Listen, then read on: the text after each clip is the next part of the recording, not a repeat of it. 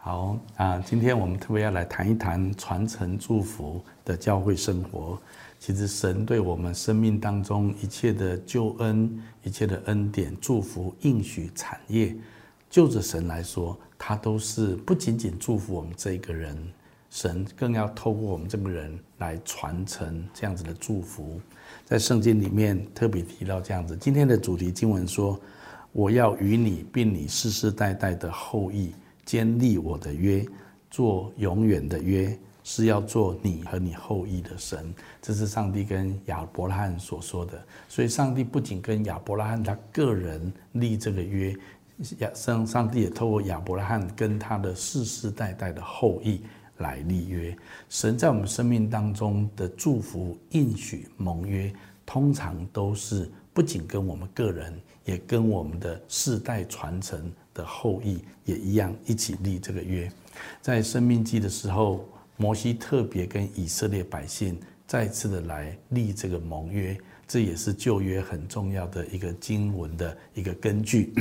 那上摩西透过在跟以色列人最后的一个生命记的呃一个再次重塑神的一些的律例典章的时候，最后有一句话他这么说：凡与我们一同站在耶和华神面前的。并今日不在我们这里的人，我也与他们立这约，起这事。换句话说，当天摩西在跟所有的以色列出埃及的那些百姓，即将进入啊迦南地的那些百姓说：“我与你们立这个约，而且还有今日不在我们这里的人。”其实摩西知道，这个盟约不单单只跟现场当代的人立约，也是上帝要跟他们未来的时代。那么今天没有站在那地方，可是他们的后裔、他们的世代的子孙们，神也跟他们立这个约。所以从这些的圣经来看，神的原则就是：神不仅要祝福我们这个人，神更是透过我们这个人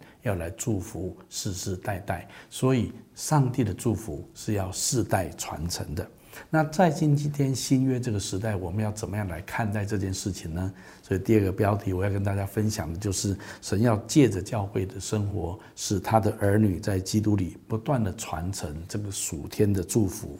在新约的时代里面，我们知道神为我们预备最宝贵的祝福，就是耶稣基督这个救赎恩典。而且这个救赎恩典，从圣经上来看，这恩典是在万古之先，在基督耶稣里就已经赐给我们了。所以神也是在很久很久以前的世代里面，神就已经为我们预备的这个救赎恩典。而且神也要每一个世代的里面都要来传承，而且宣扬这样子一个恩典。在以佛所书有提到，就是说神要。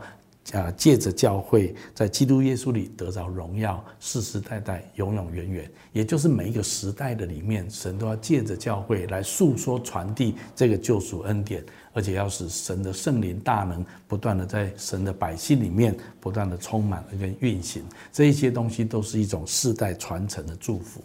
那么今天在教会里面，我们要传承的祝福有哪哪些方面呢？我认为最简单来讲，分两个部分。神在我们生命当中祝福的传承，第一个部分就是我们肉身的下一代，神要来传承这个祝福。所以在生命记这里有句话说：“你要知道耶和华你的神，他是神，是信实的神，像爱他啊守他诫命的人，神要守约施慈爱。”直到千代，圣经上说直到千代。换句话就说，神对于爱他的人，跟他们所立的盟约、守的盟约是直到千代，这是指他的肉身的后代。新约圣经有一句话说：“当信主耶稣，你和你家都必得救。”所以从神的角度来看，一个家庭、一个家族的后裔是神要传承祝福很重要的地地方跟场域。我们从圣经上也可以看到。雅各在他的晚年，也向他十二个孩子，也是后来以色列的十二个支派，一一的宣告上帝的祝福。大卫也在他的临终的床前，向着所罗门来宣告他传承给所罗门的祝福。不仅是传承以色列的上帝跟以色列的盟约，大卫也特别跟所罗门说，神要传承给上帝给他特别的应许，就是他的后代子孙。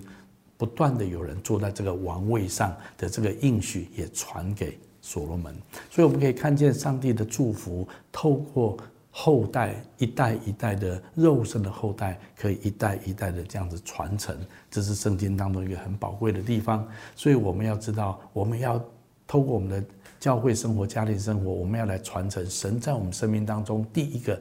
救赎的恩典，就是耶稣基督的福音，也是亚伯拉罕的祝福。我们要一代一代的传承下去。还有另外一个方面，如果神在我们身上有给我们格外的恩高恩赐产业应许。我们要把这一份属灵的恩高传承给我们肉身的后代，我相信这都是圣经给我们一个非常好的榜样跟典范。神要祝福我们，也要透过我们把这个祝福传承给我们肉身的下一代。不仅仅是肉身的下一代，还有圣经上也提到要传给我们属灵的下一代。事实上，圣经当中许多的祝福不单单只是给肉身的下一代，有时候因着信的缘故，神也给啊。不一定是你肉身的后代，而是你属灵的后代。最明显的例子就是亚伯拉罕的福。我们都知道，今天神因为外邦人，神让外邦人因信称义，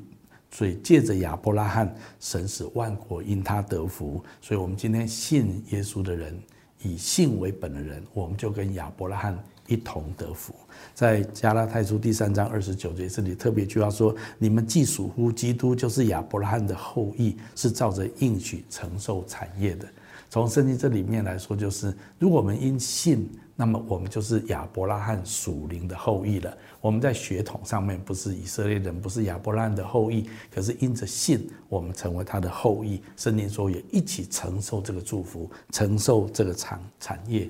所以神常常因为一个爱神、敬畏神啊，被神使用的一个艺人来宣告，透过他，他的继承者也许不是他的啊第二代，他的孩子，但是他因为接接续继承这样子一份恩高，神也把这个祝福传承下去。我想最有名的例子有几个，约书亚不是摩西的儿子，可是他传承了摩西带领以色列人这个领袖的恩高。说真的，约书亚。做得非常的好，他带领以色列人进入迦南地，得着迦南地，那是一个更不容易的一个任务。可是约书亚有一个恩高来带领以色列人赢得迦南地。